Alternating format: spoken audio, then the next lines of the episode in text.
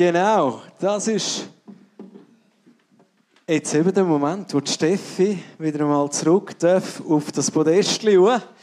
Sonst haben wir es mehr mit den Musikern zusammengeguckt, aber dort und da auch schon ähm, ja, zu uns geschwätzt oder uns ähm, ihre Gedanken ähm, teilt.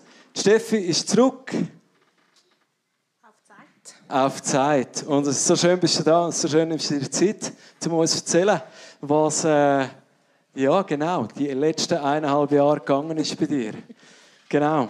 Steffi, Ja, Betty. du bist in Südafrika gewesen. Genau. Wie ist es gekommen, dass du gesagt hast, hey, Südafrika, das ist jetzt der Ort, wo ich hingehöre? Ähm, Oder wo ich hin will? wo ich hin will, dort habe ich noch nicht gewusst, dass ich dort hingehöre. Ähm, ich bin vor im 2010 schon mal in Südafrika und das hat mich wie nicht mehr losgelassen. Ich bin immer wieder mal auf Besuch. Ähm, aber angefangen hat das wirklich schon als Teenager, dass ich immer so ein das Thema Entwicklungsarbeit, soziale Gerechtigkeit und dann in Brasilien das erste Mal wirklich Armut gesehen habe mit 16, wo es in der Schweiz in diesem Ausmaß nicht gibt. Und so hat mich das immer wieder begleitet. Und ich habe immer das Gefühl, gehabt, ja, vielleicht könnte ich mir vorstellen, mal im Ausland wohnen oder länger dort leben. Am besten gehe ich doch einfach mal für ein Jahrespraktikum in eine Organisation, um mal zu schauen, ob ich das kann. Und so bin ich eigentlich im Januar in Südafrika gelandet, dass ich ein Praktikum machen konnte. Yes, du bist im Januar gelandet. Das war mitten in Corona. Gewesen. Genau, Südafrika hat relativ einen strengen Lockdown gehabt. Ich wollte im Juli 20 gehen, aber die Grenzen sind komplett zu gewesen. Ich konnte nicht einreisen, darum habe ich das rausgeschoben im Januar.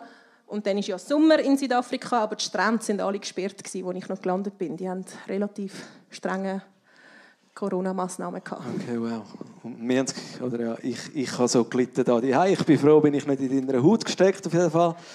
Genau. Ähm, du hast eigentlich ähm, ein Jahr, wie vorher gesagt, ein jähriges Praktikum in einer Hilfsorganisation. Wir haben jetzt vorher von eineinhalb Jahren geredet. Ähm, genau, ist der Lockdown so lang so her gewesen, dass sie nicht heilen haben? Oder, äh, nein, wieso eineinhalb Jahre? Was ist ja. passiert? Es ist vieles passiert. Ich wollte sehr schnell zeigen, ich bin südlich von Kapstadt. Ähm, zwischen Kapstadt und dem Kap der Guten Hoffnung gibt es eine Ortschaft, die heißt Ocean View, die man da sieht. Und das ist ein Township, das heißt, dort wohnen eher ärmere Leute. Und nur ein kurzer Geschichtsexkurs. Ähm, Ocean View ist in der Apartheidzeit gebaut worden, weil man plötzlich gesagt hat, die Ortschaft Nordhook, die man da sieht, und die Ortschaft Simonstown, die werden neu einfach nur noch für weiße Menschen sein. Alle, die farbig sind, müssen ausziehen und müssen auf Ocean View zügeln. Ähm, also da kommt ganz viel noch von der Geschichte her und da hat man in den 60er Jahren Ocean View gebaut und die Nachfolge spürt man immer noch, dass man nicht so gute Möglichkeiten hat, um dort zu arbeiten. Arbeitslosigkeit ist hoch, Schulsystem ist schlechter für farbige Leute. Und ich habe wie gemerkt, ich möchte gerne meine Fähigkeiten als Sozialarbeiterin einbringen, um können, ja, Leute befähigen. Und in dem, wo ich dann ein Jahr dort war, die Menschen kennengelernt habe, Beziehungen, ein Netzwerk aufgebaut habe, habe ich wie gemerkt, ich glaube, das ist ein Ort, wo ich wirklich meine Fähigkeiten einbringen kann. Ähm, genau. Wenn man da schaut, so sieht Ocean View teilweise aus. Das ist ein Haus, wo ich fünf Wochen lang gewohnt habe. Ähm, genau, ich konnte bei einer Gastfamilie wohnen. Und Ocean View ist geprägt von Drogenbanden, von Gewalt, und ich weiß noch, in etwa der dritten Woche, als ich dort zu Nacht gegessen habe, da voraus, man sieht es da, ähm, sind Schüsse gefallen. Und meine Gastmutter ist, hat aufgehört zu essen und hat angefangen zu zählen und hat so gesagt, eins, zwei, drei, vier, fünf, sechs, sieben. Ah, es sind sieben Schüsse gewesen. Und dann hat sie gesehen, dass Leute am Umrennen sind. Dann ist sie schnell ans Gate gelaufen, hat schnell einen Nachbarin gefragt, du, wo haben sie geschossen? Ah, dort hinten. Okay, und ist wieder angeguckt. und ich bin hingeguckt und gedacht, also Steffi, wenn sie so seelenruhig ist, musst du jetzt sicher keine Panik haben, dann ist alles in Ordnung, wir essen jetzt weiter in die Nacht. Also man sieht, es ist eine andere Lebensrealität und andere Herausforderungen. Wir fangen auch an zu zählen. Wenn der Blitz äh, kommt, zählen wir bis zu 100 her, aber das ist ein, ein anderes Zählen dort genau. in dem Fall. Okay. Ähm, ja, genau. Okay, also das ist... Äh, Ja, ich hatte dir eigentlich äh, die Frage noch, hat es irgendwie wie ein schlimmes oder ein schlimmes Erlebnis gegeben? Ist das schon so der erste große Schock oder so die, die ganz krasse Konfrontation mit der Lebensrealität, wo, wo doch eine schwierige, schwierige Seite hat? Ähm, lustigerweise ist das nicht für mich das Schlimmste gewesen, weil meine Gasteltern sind so ruhig geblieben, dass ich das Gefühl hatte, wenn ich bei denen wohne, bin ich sicher. Ähm, für mich ist wirklich herausfordernd einfach auch die Lebensgeschichten. Also man sieht jetzt da eben das Praktikum, das ich gemacht habe, das sind Jugendliche, also jetzt der Bub zum Beispiel, der hat vorher noch nie ein Ross gesehen in seinem Leben, bevor man das Rossprogramm gestartet hat, weil einfach dort, wo er wohnt, gibt's, also hat man wie die Möglichkeiten nicht. Teenage-Schwangerschaften sind hoch, man sieht da junge Mutter. Ähm, und ich glaube, was mich wirklich bewegt hat, sind wirklich so die die schwierigen Lebensgeschichten, die man hört, wo man plötzlich ganz nah mit überkommt. Also, ja, schlimm. Es bewegt einen mega. Mega, mega herausfordernd, wo, wo irgendwo einem nicht kalt lässt oder dich ganz sicher nicht kalt gelassen hat. Genau. genau. Du bist äh, mitten unter diesen Mädels und Jungs äh, unterwegs dort. Du hast vorher gesagt, hey, historisch mega schwierig und wie ähm, ja, andere Teile des Landes haben sich wahrscheinlich anders und, und, und schneller und wahrscheinlich auch besser entwickelt. Ähm, du bist jetzt ähm, nicht einfach ein am Sünneln und äh, Cape Town am Geniessen in Südafrika, was hoffentlich auch passiert, genau, sondern äh, sagst wirklich, hey, äh, ich will dort hin. Ich gehe davon aus, dass das für dich auch ähm, so ein bisschen, ja eben, ähm, etwas ist, wo die, wo die, wo die, wo die packt, ähm, auch, auch Schwieriges mit sich bringt, aber wahrscheinlich auch irgendeine Schönheit drin liegt. Kannst du uns etwas erzählen über, über das, was, was bewegt jetzt nicht nur im Sinn von, ah, das ist so schwierig und ich will dort helfen, sondern was spricht dich auch einfach an und, und zieht dich an dorthin? Mhm. Ähm, sonst noch? Ja, ähm, ich glaube wirklich die Menschen. Ähm, ich habe unglaublich tolle Leute kennenlernen, die die eine Herzlichkeit haben, wo, wo auch einen Willen haben, um einfach das Leben nehmen, wie es ist und, und etwas daraus zu machen. Also was mich immer tief bewegt hat, ist auch jetzt meine Gastmutter. Äh, eines der schwierigen Erlebnisse letztes Jahr, ihr Mann ist unerwartet an einem Herzinfarkt gestorben mit 59, also viel zu früh. Ähm, und es gibt keine Witwerrenten in Südafrika. Und sie muss darauf vertrauen, dass Gott sie versorgt, dass ihre Kinder sie versorgen, dass ihre Familie sie versorgen. Und sie hat aber ein tiefes Gottvertrauen, um zu sagen, der Herr ist gut. Sie sagt mir immer, der Herr ist gut. Obwohl ihr Mann nach 40 Jahren Ehe viel zu früh genommen worden ist, obwohl sie manchmal nicht weiß, woher das Essen kommt an diesem Tag. Aber es ist einfach so ein tiefes Vertrauen, dass, dass es trotzdem gut ist in dieser Welt. Und das, das ist mega faszinierend und anziehend. Ja. ja. Würdest du sagen, sind es wie. Ähm, kommt mir gerade das Buch in den Sinn äh, von, von Trevor Noah. Ich weiß nicht, ob der etwas sagt. Ähm, er erzählt dort über seine Mami ähm, und er erzählt auch, wie, wie der Glaube, die Religiosität äh, tief verankert ist, gerade in Südafrika auch. Würdest du sagen, hey, ähm, das ist schon mit dem, was du jetzt erlebst, es geht wie auch gar nicht anders. Also es ist schwierig, äh, ähm, eine Alternative zu finden, wenn du Gott nicht hast in Südafrika. Ich denke, gerade fest in der Township ist das sicher fest so. Es ist aber auch wie so oft auch ein religiöser Glaube, der gelebt wird. Man glaubt das einfach, aber es ist auch so ein, bisschen, manchmal auch ein einengender Glaube. Und gerade Kapstadt selber ist ist wieder sehr liberal und multikulti und ganz viel Überzeugung, ganz verschiedene Leute, ganz viel Verschiedenes, wo, wo auch wieder sagen, nein, ohne den geht es genauso gut. Aber ich denke wirklich so in diesen Townships ist irgendwie jeder Christ und gleich merkst, Jesus haben es manchmal noch nicht entdeckt. Ja. Okay. Ja, spannend, spannende, spannendes Ding. Also ja, okay. Ein grosser Volksglaube auch, ähm, könnte, man, könnte man sagen. Genau, jetzt, du hast uns vorher schon wie so ein bisschen die Türen aufgestoßen. Wir wissen alle, die jetzt da drin sind, ähm, auch die, die noch nicht genau wissen, hey, wie geht es denn jetzt weiter? Wir wissen alle schon, oh, anscheinend geht es weiter. Du hast gesagt, du hast dich bewegen lassen und du bist irgendwo mit drin jetzt in einem Abenteuer. Äh, was ist in deinem Herz aufgegangen? Und wie äh, nimmt das jetzt Format, das, was da aufgegangen ist? Genau, ja, wie gesagt, ich bin am Anfang abgegangen, weil ich das Gefühl hatte, vielleicht könnte ich mir ja vorstellen, länger zu bleiben. Ich will das prüfen. Ich will verschiedene Arbeiten kennenlernen, schauen, was es da schon an Organisationen gibt. Und habe wie gemerkt, mal nach so neun Monaten habe ich gemerkt, mal irgendwie habe ich das Gefühl, ich sollte bleiben, aber ich habe noch keine Ahnung, wie das weitergeht. Ich habe gewusst, mein Praktikum ist einfach ein Jahrespraktikum, das geht im Dezember zu Ende, aber irgendwie soll es weitergehen. Und dann war auch immer so ein die Frage, ja, wenn ich jetzt da unten mir ein Leben aufbaue, wie will ich denn auch wohnen? Was ist denn das für eine Wohnform, die ich gerne will? Ähm, viele Leute arbeiten in der Township, wohnen aber dann in Komiki, wo das Surferparadies ist und sehr weiß und europäisch geprägt ist. Und ich konnte auch dort wohnen, es ist mega schön, ich hatte mehr Freiheiten, zu Fuß rumlaufen. Aber ich habe gemerkt, hm, das ist irgendwie noch nicht, wo ich mich daheim fühle oder ankommen fühle. Dann andere haben gesagt, ja, weißt, wenn du ja Leute helfen willst, eine Auszeit machen, dann vielleicht so eine Reha auf dem Berg oben so. Und dann denke ich, hm, das ist mega einsam. Ich weiß nicht, ob ich dort allein glücklich werde. Und ja. Oh, no, falsch. Ich weiß nicht, wie komme ich retour? Excuse. Das sind sieben vorausgesehen. yes, nice. Ja, genau, sorry. Genau, Comic Key sieht man da ganz links, das ist am Atlantik. Ähm, Ocean Youths mit drin. Ähm, genau, also unten, es ist mega lässig, fünf Minuten mit dem Auto. Ich wäre gerne mit dem Velo gegangen, ist leider zu gefährlich für mich. Mit einer weißen Hautfarbe ist leider Realität, dass ähm, dann einfach das Gefühl hat, ah, dort gibt es Geld. genau. Ähm, und wenn man bei Ocean View an dieser Straße weiterfährt, kommt man an einer anderen Township vorbei, an Massi, Massi Fumelele. Das ist aber eine Cosa Township. Es sind ganz viele Leute, die so reden wie der Trevor Noah, den du erwähnt hast.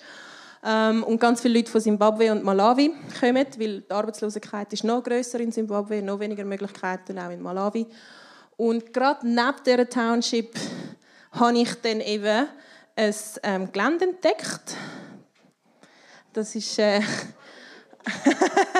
ist so ausgeschrieben im Dezember. Oder im November. Das Frauenfeld. und ähm, ich hatte einen Coach, der mich so gecoacht hat und gesagt Steffi, was ist denn deine Vision? Wie, eben, was willst du denn? Und dann habe ich gefunden, irgendwie Leben teilen mit den Leuten, aber am Alltag teilnehmen und nicht nur einfach auf Besuch am Tag und Nacht wieder heim. Und dann hat sie gesagt, Steffi, schau, genau da in der Nähe ist ein Gelände ausgeschrieben. Und ich habe so gedacht, ja schön, ich habe kein Geld. Und sie so, ja weißt, gang mal schauen. Und dann waren meine Eltern auf Besuch und mit meinem Coach, mit der Rika, sind wir dann das Gelände anschauen. Und man sieht da ähm, ähm, relativ viel Grün. Auf der einen Seite wirklich so eine mega schöne Wohnanlage, wo, wo eine Mauer drumherum ist, wo schön gesichert ist, wo inner Leute wohnen, die sich es leisten können. Dann hinter dem Gelände, wo man die Straße durchkommt, ist einfach ein Industriegebiet, wo ja, einfach Industriesachen sind. Und dann nebendran, das sieht man jetzt auf dem Bild links oben, ist wirklich die Township mit Wellenblechhütten von Massi. Also extremer kann man es wie nicht haben. Also, also es ist eigentlich drei Ländereck, aber also, weißt, so, genau. es ist wirklich mit drin an verschiedenen äh, genau. Zonen in dem Sinn. Wohlständig. Die Industrie schützt so, so die Wohlständigen von der Township. Genau. Oder umgekehrt. Genau. genau. Okay. So ein bisschen irgendwie mit drin, aber doch auch nicht gerade Vollgas, nur in der Township, aber näher am Leben an den Leuten. Ähm, und ich bin das anschauen und ich habe einen unglaublichen Frieden gespürt auf dem Gelände. Eben, man sieht Unterstunde auf dem Bild die Aussicht, die man hat auf dem Gelände. Und habe wie gemerkt, hey, genau so etwas, irgendwie in der Natur, genug näher bei diesen Townships, dass auch Leute zum Nacht einladen oder zum Mittag und sagen, hey, komm, komm mal Pause machen, erhol dich mal von etwas. Ähm, ja, und dann ist eigentlich so eine Vision entstanden, dass wir wirklich gemeinsam einen sicheren Ort, ein Leben gestalten, eine Gemeinschaft gestalten. Es ist auch aus dem herausgekommen, dass ich mich wie gefragt habe, ich bin jetzt mit Mitte 30 bald, wenn man aufrundet, wie will ich leben, wenn du noch kein Kind hast, wenn du nicht einfach heimgehst zum, zu Kind und Familie, aber irgendwie Wegeleben nicht so dein Ding ist. Und wie so gemerkt, hey, auf so einem Gelände kann man sich zurückziehen, man kann allein wohnen, aber man kann trotzdem auch sagen, hey, heute gehe ich zum Nachbarn zu Nacht essen oder die Kinder können schnell vorbeikommen und es gibt ein Miteinander. du kannst Gemeinschaft wählen in dem Sinn. Genau. Aber kannst ja zurückziehen. Sehr schön. Jetzt, äh, genau, das ist, äh, du hast ja ganz schön, äh, das, äh, ich weiß, es war auch ein Prozess gewesen, Street Church-like, im Erarbeiten von, ja, von diesen äh, verschiedenen ja, Fokus, den du da hast, oder, oder auch dieser Vision, die du über das Haus gestellt hast, dieser Mission. Ähm, ich weiß, äh, der Philipp ist da mit dir auch ein bisschen Sparring-Partner gewesen, gell? Genau. Ähm, jetzt, für mich, das wäre äh, ja, ein, ein, spannender Punkt. Irgendwie, ähm, das ist etwas Grosses. Ich meine, es ist ein grosses Gelände. Äh, die Häuser sind wahrscheinlich... 8000 Quadratmeter groß. Ach, ja, crazy. Ähm, Genau, es ist, äh, wenn ihr merkt, irgendwie hat Steffi, die kein Geld hat, ähm, dann so viele Leute gefunden in ihrem Umfeld, äh, die gesagt haben, Steffi, wir sehen das in dir und wir haben das Gefühl, das ist das, was du sollst verfolgen. Und es ist irgendwie möglich geworden, das Gelände dann auch zu kaufen. Und trotzdem bist du noch ziemlich äh, am Anfang. Und mich nimmt es nicht mehr Wunder, bei so einem grossen Traum, so die ersten Schritte was, was ist der nächste Schritt jetzt? wann bist du jetzt gerade dran? Äh, so, was ist dein nächster Schritt? Ähm, jetzt gerade dran bin ich das Gelände am kennenlernen. Also meine Mieter am kennenlernen, mich am vorstellen, dass ich die neue Vermieterin bin, ähm, meinen Gärtner am kennenlernen, was er muss für Arbeiten machen, damit das Gelände auch gedeiht und schön bleibt.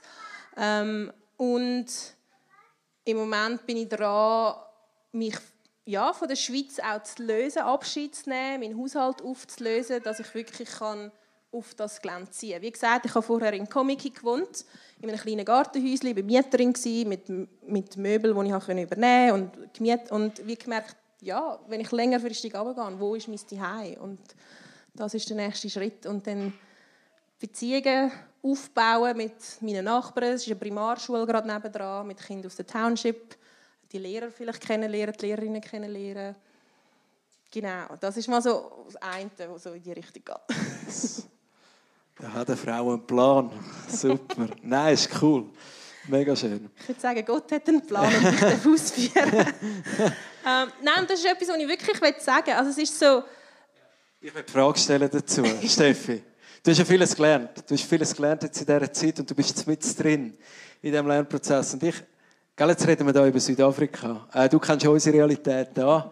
Ähm, und das ist schon so, was hast du, weißt du, hast gerade gesagt, ja, wenn Gott einen Plan hat, was hast du über Gott oder mit Gott gelernt in dieser Zeit, wo du wissen findest, hey, doch, das, das, das möchte ich euch jetzt wie auch noch mit ein paar Sätzen weitergeben?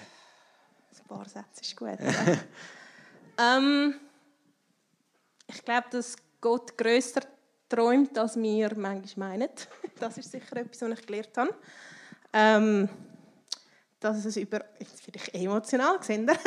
Immer noch die gleiche Steffi. Hat der Interviewer nicht alles falsch gemacht, wenn sie emotional wird? Nein. Ähm, dass es über Umweg geht. Also, dass es nicht geradlinig ist. Ich finde, mega oft wird über Berufung geredet und dann redet man immer, ja, was ist deine Leidenschaft? Und du musst einfach das finden, wo du leidenschaftlich bist und dann fällt alles zu dir in den Schoß. Und wenn man jetzt das hört, kann man sagen, ja, Steffi, dir ist ein ganzes Gelände in den Schoß gefallen. Aber es ist 17 Jahre lang Vorbereitung auf diesen Moment. Und es sind schwierige Umwege für mich persönlich auch gewesen, wo mich an diesen Weg angeführt haben. Und es ist auch sich in eine Abhängigkeit begeben von, völlig von Gott abhängig zu sein. Auch finanziell mich in eine Abhängigkeit begeben, um zu sagen, Gott versorgt und ich darf das verwalten. Und das ist nicht immer einfach, gerade als Schweizerin, wo man so fest auf Sicherheit baut und Sozialversicherungen und, alle, und Pensionskassen und wo man mit 25 ja schon muss denken, was man mit 65 dann mal macht. Ähm, und ich habe wie gemerkt, als ich mich mit dem Prozess auseinandergesetzt habe, mache ich das, wage ich den Schritt, habe ich mich auch noch wirklich mit Personen wie am Moses und dem Abraham und dem Josef beschäftigen und habe auch gesehen, das sind nicht geradlinige Wege gewesen. Das ist viel höchst tiefes Durcheinander und etwas, was mich mega bewegt hat, ist beim Moses, wo er ja den brennenden Busch hat und Gott an Moses sagt, hey, geh und hol mein Volk aus Ägypten raus. Und Moses denkt, hey, hallo, ich weiß ja nicht einmal, wer du bist. Und dann der, der Busch sagt, ich bin der, wo ich bin. Ja, super, hilft mega fest, um am Pharao zu sagen, weißt du, der, wo ich bin, hat gesagt, ich soll... Ähm, und dann hat er gefragt, ja, was, an was weiß ich denn, dass du das bist, wo mich jetzt schickt? Und, und Gott hat gesagt, wenn du mein Volk aus dem Land rausgeführt hast, werden sie in der Wüste mich anbeten. Also das Zeichen kommt nicht vorher, sondern wenn du es gemacht hast. Ich weiß nicht, ob das funktioniert. Vielleicht komme ich in zwei Jahren wieder heim und sage Übung abbrechen. Das Zeichen kommt nicht vorher, sondern wir gehen einen Schritt, der sagt, ich glaube, Gott ruft mich da raus, aber ob es wirklich das ist, sehe ich nachher, wenn ich wie sehe, was Gott aus dem alles macht. Mega schön. Und es ist mega schön und ich bin dir riesig dankbar, dass du uns äh, an, an dem Austreten und an dem Nachfolgen wie auch ähm, Anteil gibst, jetzt heute Abend. Aber ich gehe fest davon aus, auch in, ja, in die nächste Phase nie äh, werden wir verbunden bleiben. Und ich glaube, ähm, ja, einfach, ich möchte dir einfach ganz fest Danke sagen, dass du dein Herz mit uns teilst, deine Vision, dass Projekt uns jetzt wie auch näher gebracht hast. Genau, eine ähm. Geschichte habe ich noch, wenn ich darf. Lange jetzt noch. Ja.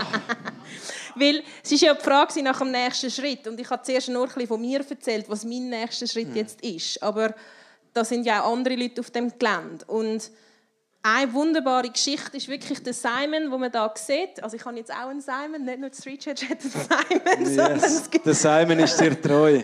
ähm, genau, Simon ähm, der Simon ist mein Gärtner und er kommt von Malawi und arbeitet einfach im Mindestlohnsegment. Und er hat probiert schon länger seine Frau und seinen Sohn von Malawi auf Südafrika zu holen und wohnt in dieser Township, wo wir gesehen haben, in Massi, so einer Wellenblechhütte. Und er ist im Juni und hat gesagt, hey Steffi, darf ich nicht das Holzhaus, das Wendehaus beziehen und dort wohnen. Und Wendehäuser sind eine Wohnform in Südafrika, wo es viel gibt in den Townships. Die sind etwa, da sieht man, es sind zwei Wendehäuser aneinander. Also ein Wendehaus ist etwa 10 Quadratmeter groß. Und er hat gesagt, hey, das wäre mega lässig für mich, meine Frau und meinen Sohn in 10 Quadratmeter zu wohnen. So eine Barackengröße. So eine Barackengröße, ja. das wäre für mich eine bessere Lebensqualität, als was ich vorher habe, weil auf dem Gelände ist es sicherer als dort, wo ich wohne. Und ich habe gedacht, okay, krass, andere Lebenswelt. Und habe gesagt, hey, ich würde dir das mega gerne ermöglichen, aber das ist von meinem Vorgänger gebaut worden und der Holzkäfer hat alles verfressen. Äh, man muss das eben sanieren. Man sieht, er hat da hinten die ganze Holzwand müssen rausrupfen, weil das einfach alles nicht mehr brauchbar war, morsch. Und es hat kein Badzimmer. Es hat auf dem Gelände ein Badzimmer, wo aber nicht angeschlossen ist, wo kalt Wasser ist. Und das ist auch ein nächster Schritt, dass wir sagen, hey, ja, ich will dem Simon das ermöglichen, dass er da wohnen kann, aber für das brauchen wir warmes Wasser, für das brauchen wir ein laufendes WC und für das brauchen wir eine Holzhütte, die nicht morsch auseinandergeht. Was kostet es, die Holzhütte zu sanieren? Das ist relativ günstig. Dort haben wir, können, ähm, haben wir eine Spende bekommen von einer Vernissage, die mein Papi gemacht hat. Mit 400 Franken hat er eigentlich das Holz können ersetzen, das wir gebraucht haben. Für das Badzimmer rechnen wir mit etwa 2000, 2500, weil das muss dann ja. wirklich jemand machen, der rauskommt. sehr schön. yes, sehr cool. Auch wir werden heute die Möglichkeit haben, um äh, der Steffi dann äh, in Form von der Kollekte am Schluss etwas mitgeben auf den Weg, damit vielleicht äh, jetzt, jetzt müsste ich schnell Kopf rechnen, damit, damit wir mindestens ein paar Fliesen in diesem Badzimmer schon mal kann, äh, neu setzen Genau. Danke vielmals, Steffi. Danke dir. Und ich bitte jetzt die Band und mir gibt Steffi einen riesen Applaus. Yes. Dankeschön.